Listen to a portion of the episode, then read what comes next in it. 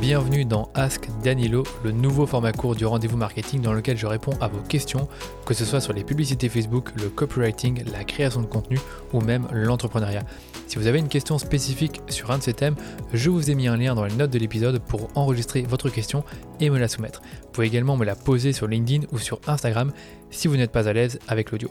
Et aujourd'hui, je vais répondre à la question de Mathilde que j'ai reçue sur LinkedIn. Donc en fait, Mathilde a lu un article que j'ai écrit sur l'algorithme de Facebook et ses défauts. Donc c'est un article que j'ai écrit qui est sur mon blog. Et la question de Mathilde portait sur la partie publicité. Donc je vais vraiment reprendre la question telle qu'elle.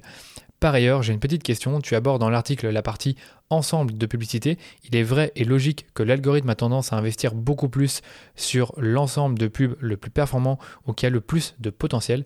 Par contre, j'ai une question au niveau des publicités où l'on peut difficilement agir, notamment au niveau de l'investissement.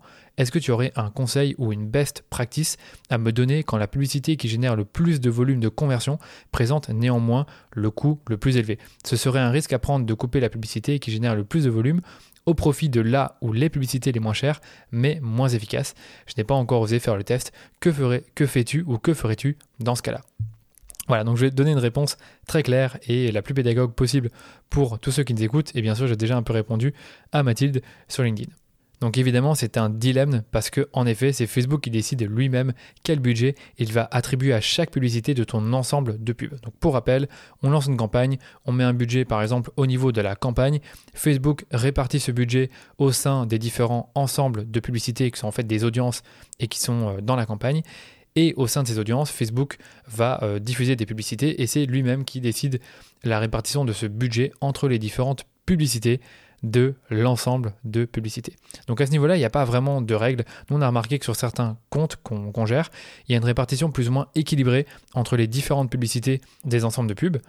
On a remarqué également que sur certains comptes, il a tendance à mettre beaucoup d'argent sur un seul format de publicité. Donc par exemple, on a un compte où il aime beaucoup les carousels, d'autres comptes où il aime, où il aime beaucoup pardon, les images, et encore d'autres comptes, c'est un peu plus rare, j'ai remarqué, où il va vraiment mettre tout le budget sur les vidéos et très peu sur les images mais tu dois toujours garder en tête que la répartition de ce budget entre les publicités diffère toujours d'un compte à l'autre, puisque chaque business est différent et chaque public l'est aussi.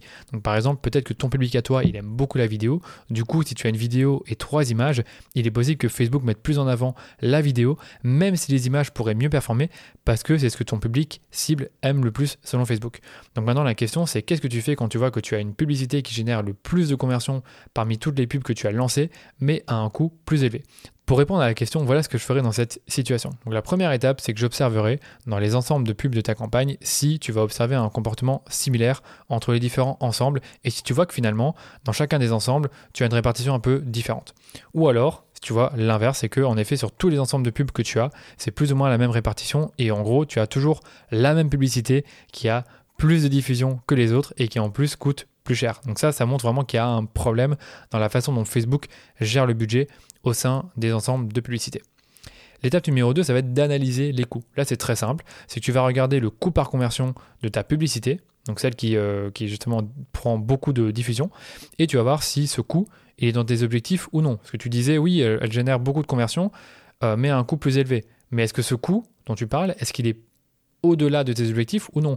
S'il n'est pas au-delà de tes objectifs, je tentais de te dire de la laisser, puisque Facebook a l'air de bien l'aimer, et en plus de ça, le coût il est en dessous de ton objectif. Par contre, si le coût est plus élevé que ton objectif, là c'est peut-être déjà un signe que tu pourrais potentiellement couper cette publicité. Et aussi, je te conseille de regarder également si le coût par résultat de la publicité qui, euh, comme je te dis, euh, prend beaucoup de diffusion, est-ce qu'il augmente de semaine en semaine? Donc moi, je te conseille de regarder vraiment semaine après semaine euh, les coûts par résultat parce que généralement, dans l'e-commerce, on a tendance à avoir des résultats qui arrivent quelques jours après qu'une personne ait cliqué sur la pub. Donc si tu vois que ta publicité qui génère le plus de conversions mais à un coût plus élevé, et eh bien que chaque semaine le coût il augmente, là c'est un gros signe que tu dois couper la publicité et laisser les autres pubs être un peu plus diffusées. Et donc l'étape numéro 3, c'est de prendre une décision et de couper la publicité si tu vois en effet que son coût par résultat il est trop élevé selon tes objectifs. Et si en plus tu vois que le coût augmente avec le temps, c'est vraiment un signe que tu dois la couper.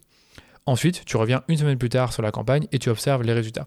Il est aussi possible que le coût par résultat des autres pubs que tu as lancées augmente un peu. Et ça, c'est tout à fait normal parce que quand tu augmentes la diffusion d'une publicité, tu vas toucher des personnes un peu moins qualifiées et il y a un risque que ces personnes-là finissent par ne pas acheter et que donc tes coûts augmentent. Et donc là, ce sera à toi de voir si c'était une bonne décision ou non d'avoir coupé la publicité qui générait beaucoup de conversions mais à un coût élevé.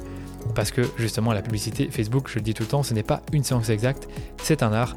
Donc voilà, tout ce que je pouvais faire aujourd'hui, c'était de te donner mon processus de réflexion, l'appliquer et voir si ça te mène à prendre une bonne décision ou non. Parfois ça marche et parfois non, et c'est comme ça, sinon il n'y aurait pas besoin d'engager des agences et des spécialistes de ce métier.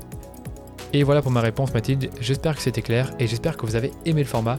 Comme d'habitude, n'hésitez pas à partager cet épisode autour de vous ou de laisser une note 5 étoiles sur Apple Podcast. Si vous avez des questions auxquelles vous aimeriez que je réponde, je vous invite à me les poser sur Instagram ou sur LinkedIn, je pense que c'est le plus simple. Merci pour votre écoute et je vous dis à très vite pour un nouvel épisode du Rendez-vous Marketing.